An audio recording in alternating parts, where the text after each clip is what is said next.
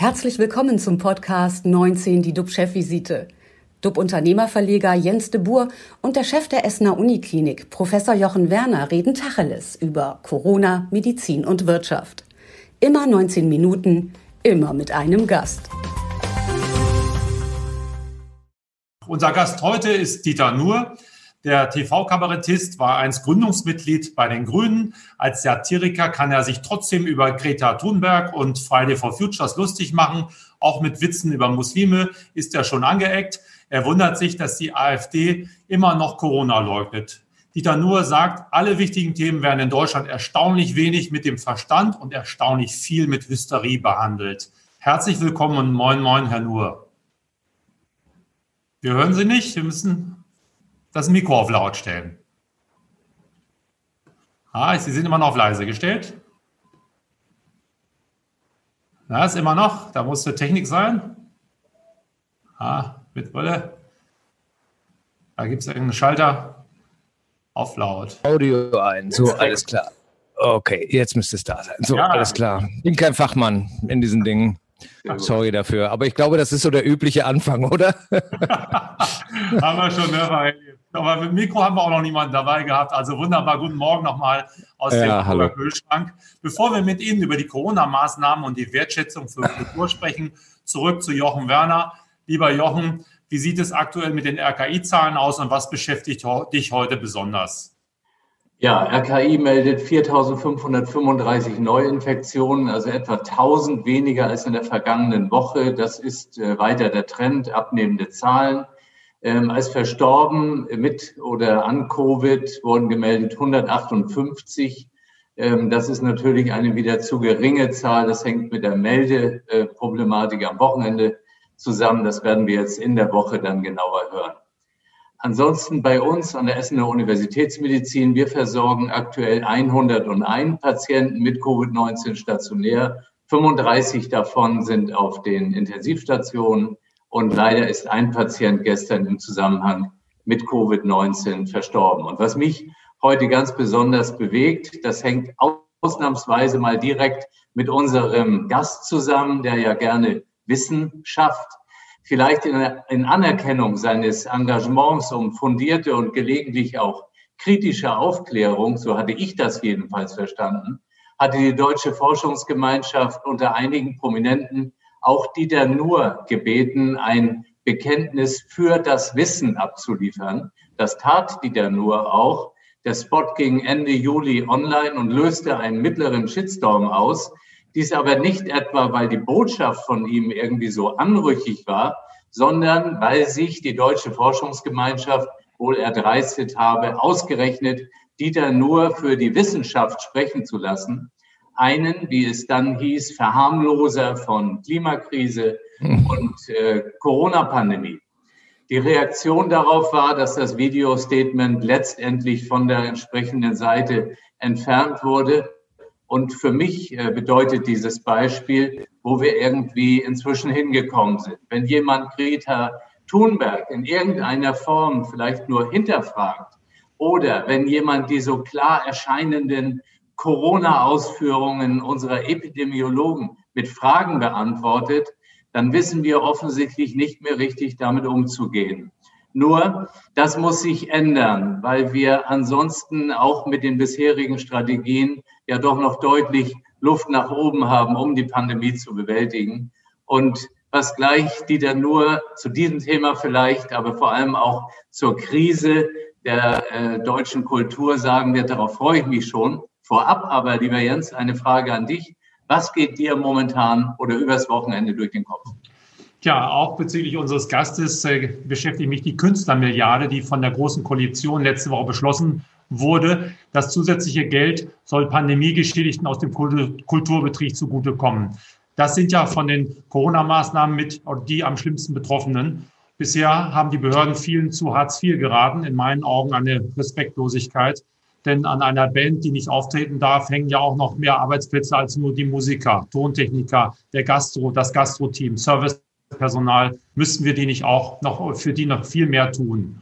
Und wie schlimm die Lage in der Kulturbranche ist, und ob das Geld noch lange reicht, dazu kann uns vielleicht Szenekenner Dieter Nur etwas erzählen. Nochmal herzlich willkommen, Herr Nur. Dankeschön. Sie können, Sie können wenigstens im Fernsehen auftreten. Glauben Sie, dass betroffene Künstler zurzeit ausreichend unterstützt werden? Ähm, das ist höchst unterschiedlich. Das ist auch das, was wirklich irritierend ist. Ähm, es gibt für Einzelne relativ viel Geld äh, ohne Begründung. Man weiß nicht genau, äh, wie diese Beträge zusammenkommen. Andere wiederum ähm, äh, müssen Darben, haben wirklich, wissen nicht, wovon sie ihre Miete bezahlen müssen. Ähm, es geht darum, dass, dass äh, viele Menschen, die sich bemüht haben, was, was anderes zu machen, was zum Überbrücken zu machen, die zum Beispiel im Sommer in der Gastronomie gearbeitet haben, dass die plötzlich keine Hilfen mehr kriegen mit der Begründung, sie hätten ja ein Auskommen. Das heißt, man wird bestraft dafür, dass man versucht hat, diesem, diesem Dilemma auszuweichen. Das ist erstmal nicht ganz einsehbar. Das zweite ist, ähm, es wird nach Umsätzen erstattet, äh, beziehungsweise gibt es, äh, gibt es Ausgleichszahlungen. Und das hat natürlich je nach Branche total unterschiedliche Auswirkungen. Viele Betriebe, die 75 Prozent ihres Umsatzes bekommen, fragen sich, äh, wann sie jemals schon mal im Leben so viel Geld gesehen haben. Und äh, weil natürlich kein Mensch äh, 75 Prozent des Umsatzes Gewinn macht, während andere wiederum, die im letzten November keine Einnahmen hatten oder nicht viele Einnahmen hatten. Künstler sind ja auch oft Menschen, die die äh, saisonal sehr unterschiedlich verdienen, äh, überhaupt nicht sehen. Also insofern kann man, glaube ich, gar keine pauschale Antwort geben. Ich kenne Künstler, die haben mehr Geld zur Verfügung, als sie jemals zuvor hatten. Und andere Künstler, äh, vor allen Dingen aber geht es mir äh, ich kann frei reden, weil mir geht's gut. Ich habe eine Fernsehsendung, ich kriege keine Erstattung, ich brauche auch keine Erstattung. Deswegen kann ich wirklich einfach von außen drauf gucken. Und ich sehe einfach auch ein großes Problem darin, dass äh, gerade die ganzen Gewerbe, die drumherum arbeiten, einfach irgendwo an ihrer an ihrer Leistungsfähigkeit angekommen sind. Da geht es mir um Tontechniker, da geht es um, ähm, um Bühnenaufbauer, um Rigger, um äh, die Leute, die das Catering machen, bis hin zu denen, die die Stühle aufstellen. Lauter Menschen, die eben jetzt ähm, ihre, ihre, ihren kompletten Lebensunterhalt verloren haben. Und da müsste eigentlich individueller äh, geschaut werden, wer braucht was. Ja, und nicht einfach 75 Prozent des Umsatzes ausgegeben werden dann äh, kommt man auf pauschal völlig ungerechte Gelderstattung. Sie stehen ja auch äh, auf der Bühne, haben ja ein Bühnenprogramm. Ähm, habe gesehen, in meiner Heimat aus Friesland wollten Sie auch demnächst auftreten. Ihre Prognose, wann glauben Sie, dass Hallen wieder gefüllt werden können? Ich glaube, da ist äh, Jochen Werner ja erheblich näher dran als ich. Ich meine, ich weiß ja nicht, wie die Pandemie verlaufen wird. Ich weiß auch nicht, wie die Impfung verlaufen wird. Ähm, ich habe ja, wir haben ja schon gehört, dass es äh, Zweifel zu verlautbaren führt bei uns immer gleich zur Festlegung in einer anderen politischen Ecke. Das heißt, wenn ich jetzt sage, ich bin nicht ganz sicher, wie die Impfung laufen wird und dass es mich ein wenig irritiert, dass ausgerechnet eine Bundestagswahl als Endpunkt der großen Impfkampagne festgelegt wird, dann äh, gerät man gleich wieder in diesen Sog, dass man äh, Wissenschaftsleugner oder Corona-Leugner ist, was natürlich völlig lächerlich ist.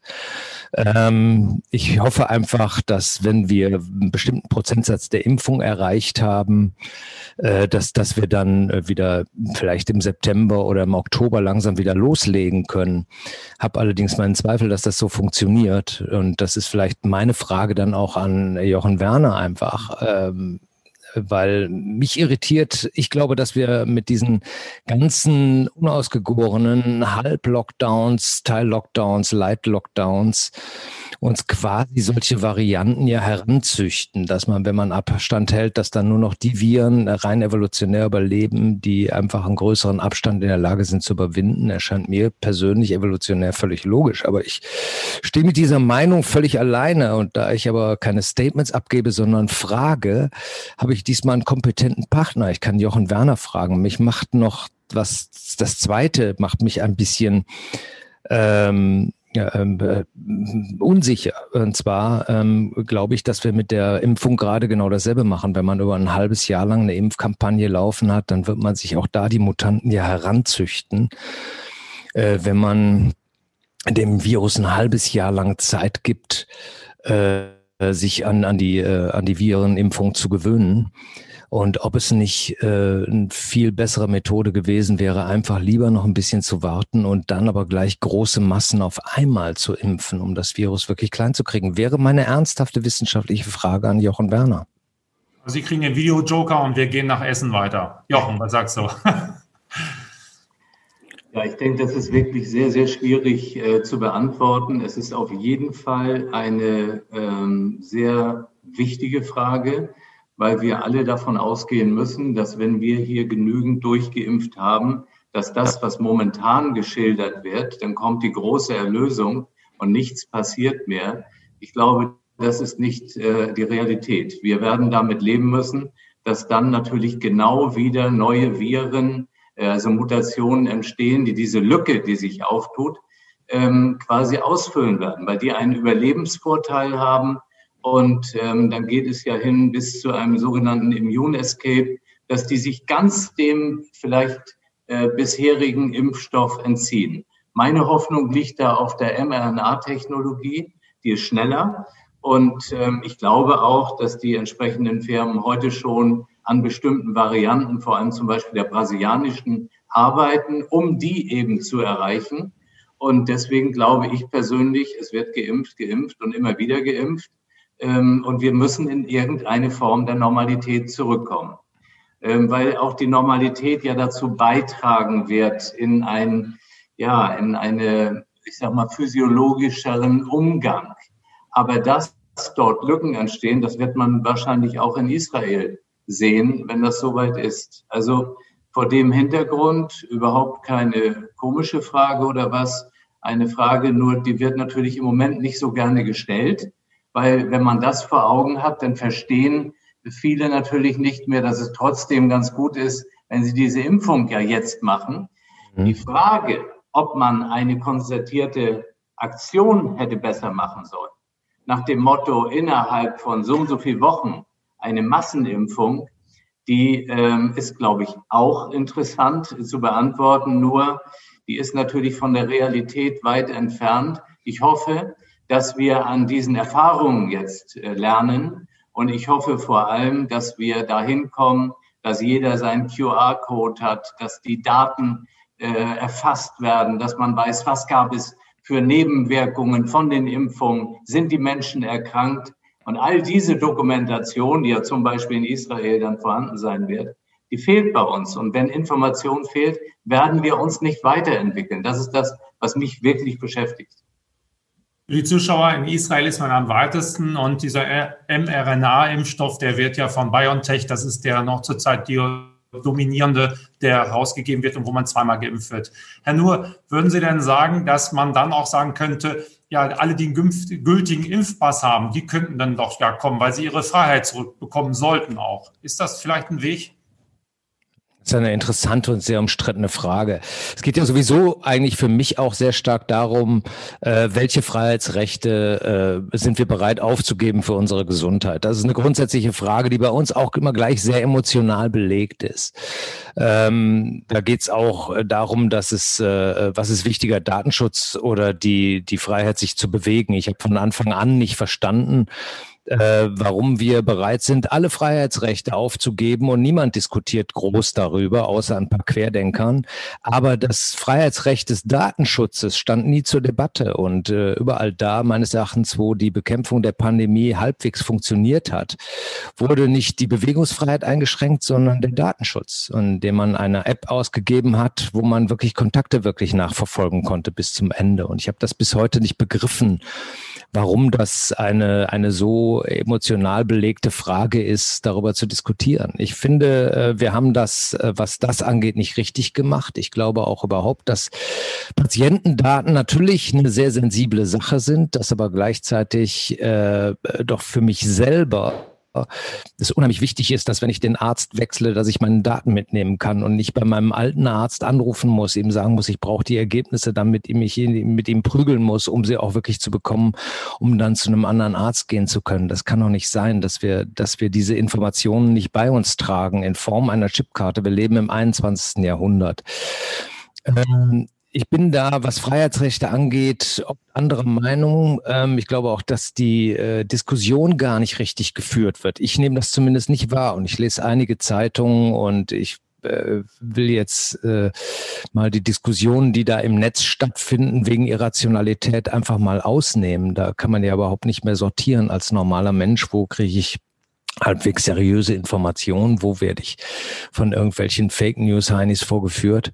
Das ist alles unglaublich schwierig. Freiheitsrechte äh, sind erstmal äh, gar nicht zu diskutieren, sondern ich muss jemandem begründen, warum er ein Freiheitsrecht nicht wahrnehmen darf. Insofern wird da auch bei uns völlig falsch darüber diskutiert, ob ich jetzt, wenn ich geimpft bin, irgendwo dran teilnehmen kann. Natürlich, ich muss den Nicht-Geimpften erklären, warum sie nicht teilnehmen können. können. Das wäre für mich die eigentliche Diskussion. Darf jemand auf meine Veranstaltung, wenn er nicht geimpft ist? Und meines Erachtens gibt es da eine klare Begründung, eine klare Abwägung. Das wird man mit dem Stand der Pandemie sehen müssen, wenn es soweit ist. Wenn er andere gefährdet, dadurch, dass er nicht geimpft ist, kann er nicht teilnehmen. Und alle anderen können selbstverständlich teilnehmen. Was ist das für eine Diskussion, die wir da führen? Ich verstehe das gar nicht. Wir, wir führen diese Freiheitsdiskussionen auf eine derart irrationale, emotionalisierte detaillierte Art und Weise, da kann ich überhaupt nicht mitkommen. Stichwort Netz, Social Media, Fake News. Äh, Sie sagen über diese Social Media Plattformen wie Facebook, YouTube und Instagram, in der Anonymität verhalten sich Menschen grundsätzlich inhuman. Dort hat sich erst der Umgangston verschärft und in der Folge radikalisieren sich die Ansichten. Äh, müsste man auch anonyme Posts verbieten oder müsste da mehr Einhalt angeboten werden? Das ist äh, auch da, äh, muss man sagen, es ist realitätsfern, das zu, zu, versuchen, weil es das nicht geben wird. Es wird nicht durchsetzbar sein. Das Internet ist kein Raum, den man so einfach beherrscht von oben herab. Das ist auch gut so. Ähm, ich glaube allerdings, dass man zum Beispiel bei Zeitungen unterbinden könnte, dass Artikel kommentiert werden, die nicht gelesen wurden. Man sieht es ganz deutlich in den Kommentarspalten, dass oft nur die ersten frei lesbaren Absätze kommentiert werden und dahinter nichts mehr. Und ähm, da glaube ich schon, brauchen wir eine größere Verantwortlichkeit, was die Teilnahme angeht. Anonyme Teilnahme zum Beispiel bei der, bei, in der Kommentarspalte einer Zeitung halte ich nicht für, für sinnvoll. Ich möchte gerne, dass benennbar ist, wer da spricht. Das ist eine Bürgertugend. Das hat was mit der, mit der, mit der Zivilisiertheit zu tun. Zivilisiertheit, Freiheit ist nur da möglich, wo Leute haftbar gemacht werden können für ihr Verhalten. Nur dann ist Freiheit möglich. Überall da, wo Leute nicht haftbar gemacht werden, herrscht das Recht des Stärkeren. Und das ist eine großartige Entwicklung in der Geschichte gewesen, dass wir mit der Aufklärung und der Entwicklung der Demokratie im 19. Jahrhundert die Haftbarkeit des Einzelnen entdeckt haben, des Individuums. Und dass das, Individu dass das Internet diese Rechte jetzt wieder zurücknimmt, uns quasi wieder in eine Art Mittelalter Mittelalter zurückführt, wo anonyme Menschen auf dem mittelalterlichen Marktplatz äh, äh, die moderne Form des, äh, des, äh, des äh, Lynch, der Lynchjustiz betreiben, indem sie Shitstorms auf Einzelne richten, die abweichende Meinungen äh, verbreiten. Das kann ja nicht die Zukunft sein, dass wir uns da ins Mittelalter zurückbeamen lassen. Ich glaube schon, dass wir äh, seriöse Plätze von Informationsvermittlung brauchen und das können Zeitungen sein beispielsweise. Ich bin auch da nicht naiv. Ich weiß auch, dass Zeitungen ihre Interessen haben, dass äh, Medienportale ihre Interessen haben. Aber trotzdem, es muss ja versucht werden, dass man wenigstens sich zivilisierte Plätze freihält, in denen anonyme Äußerungen nicht möglich ist. Mhm. Der Support von, äh, für Populisten in den USA und Europa kommt in erster Linie nicht von einkommensschwachen Schichten, sondern von Leuten, die das Gefühl haben, kulturell abgehängt zu sein und die mit dem Political Correctness nichts am Hut haben. Das sagt Steven Pinker, Professor an der Harvard University. Seine Analyse, die ethnisch weiße Mehrheit der Männer ist frustriert, dass sich die Gesellschaft vor allem um Minderheiten kümmert. Sie fühlen sich zurückgesetzt. Herr Nuhr, sehen Sie eine gewisse kulturelle Verbitterung dort? Gibt es die? Ähm, ich bin ja ein alter weißer Mann. Ich bin übrigens ein großer Freund von Steven Pinker. Ich finde seine Bücher ganz großartig. Ist immer eine Leseempfehlung. Mhm. Ähm, ich glaube, dass es diese große Frustration nicht gibt. Ich glaube, dass viele Leute einfach gar nicht mehr teilnehmen an diesen Diskussionen. Ich merke das ja immer wieder, wenn ich zum Beispiel Gendersprache in Frage stelle oder äh, äh wenn ich über äh, nehmen wir das Beispiel mal Gendersprache, dann äh, merke ich, wenn ich mit Leuten über meine Texte spreche, die ich äh, im Sportverein kenne oder die ich äh, Freunde von Freunden, die jemanden kennen, der einen Vetter hat, ja, also über weite Entfernung, dann merke ich, dass viele Leute völlig raus sind aus diesen Diskussionen. Wir haben eine politische Diskussion, die sich äh, völlig von der öffentlichen Meinung gelöst hat. Wir haben noch nie so eine große Differenz zwischen veröffentlichter und öffentlicher Meinung gehabt wie heute. Mhm. Und ähm, insofern ist da keine große Frustration. Man nimmt einfach nicht mehr teil. Ich kenne äh, in, in niemanden, der gegendert sprechen würde in meinem Bekanntenkreis und Freunden. Äh, natürlich sieht das unter jungen Studenten anders aus, äh, aber auch meine Tochter spricht nicht gegendert und auch in der Arbeit, äh, auf der Arbeit spricht sie nicht gegendert. An, das ist eine Diskussion, die sich entfernt hat von jeglicher Realität. Da werden Themen aufgebauscht, äh, die, äh, die äh, mit unheimlicher Bedeutung aufgeladen werden. Und das allerdings nimmt man dann glaube ich, auch in der Breite wahr, dass man das Gefühl hat, dass die eigenen Probleme nicht mehr verhandelt werden, sondern die irgendwelcher akademischer Kreise, die eine Wichtigkeit haben, die man gar nicht nachvollziehen kann. Ja, wahrscheinlich haben Sie gestern auch die Frankfurt Allgemeine Sonntagszeitung gelesen, die titelte im Hinblick auf genderneutrale Wörter, also geschlechtergerechte Sprache dass wer das macht, der muss aber auch an Pronomen denken, hieß dann Wex, das macht, Dens muss aber auch äh, Pronomen gendern. Also, ja, es gibt ja tausend Vorschläge in dieser Art. Das ist äh, für mich etwas, ich habe mich gefragt, warum interessiert dich das so? Warum emotionalisiert dieses Thema so? So wichtig ist es doch gar nicht. Und dann bin ich drauf gekommen, dass, glaube ich, das, was mich am allermeisten stört, ist, ist, dass Haltung sichtbar gemacht werden soll in Sprache. Es ist eine Form der, äh, der Überwachung durch Sprache, die da entsteht, dass Menschen an der Sprache erkennen sollen, welche Haltung man hat zu bestimmten politischen Themen. Das heißt, man wird erkennbar gemacht in seinen Ansichten. Und äh, diese Form der, der Gesinnungssprache, das kann ich überhaupt nicht leiden. Und das weckt in mir eine gewisse Renitenz. Ich bin nur jetzt der Letzte, der nicht für Gleichberechtigung von Frauen wäre der äh, nicht dafür wäre, dass jeder seine, seine Lebensform leben sollte. Ich bin für absolute Gleichberechtigung aller Lebensentwürfe, auch für äh, selbstverständlich auch für äh, Transsexuelle, äh, Schwule, LGBTQ. Alles ist für mich überhaupt gar keine Frage und ich finde es ganz wichtig, das durchzusetzen, dass all diese Lebensmöglichkeiten äh, gelebt werden können. Ähm, es geht nur darum, wie nehme ich die anderen mit? Und ich glaube, da wird vergessen, dass der Eingriff in die Sprache einer der privatesten Eingriffe ist, die man nehmen kann in das Miteinander von Menschen. Und dass wir die normalen Menschen verlieren, dass wir Distanz schaffen zwischen den verschiedenen Lebensmilieus. Und im Übrigen sind das die gleichen Leute, die das einfordern, die immer für migrantische Belange eintreten. Und da würde ich denen mal sehr empfehlen, das doch mal mit ihrer migrantischen Klientel äh, zu verhandeln, weil da würde ich sagen, ist die Differenz am allergrößten? Das ist jetzt natürlich pauschal formuliert. Wenn wir über gesellschaftliche Gruppen reden, müssen wir pauschal formulieren, aber ich glaube, dass es äh, zwischen dem migrantischen Milieu und äh, zwischen Teilen natürlich des migrantischen Milieus und äh, äh, zwischen den LGBTQ-Aktivisten, ähm, äh, dass da die Differenz in unserer Gesellschaft am größten ist und weit größer als zu den alten weißen Männern. 19 Minuten sind leider vorbei. Vielen Dank, Dieter Nuhr. Äh, Sie schicken mich mit äh, nachdenklichen Gedanken in die Woche. Vielen Dank dafür.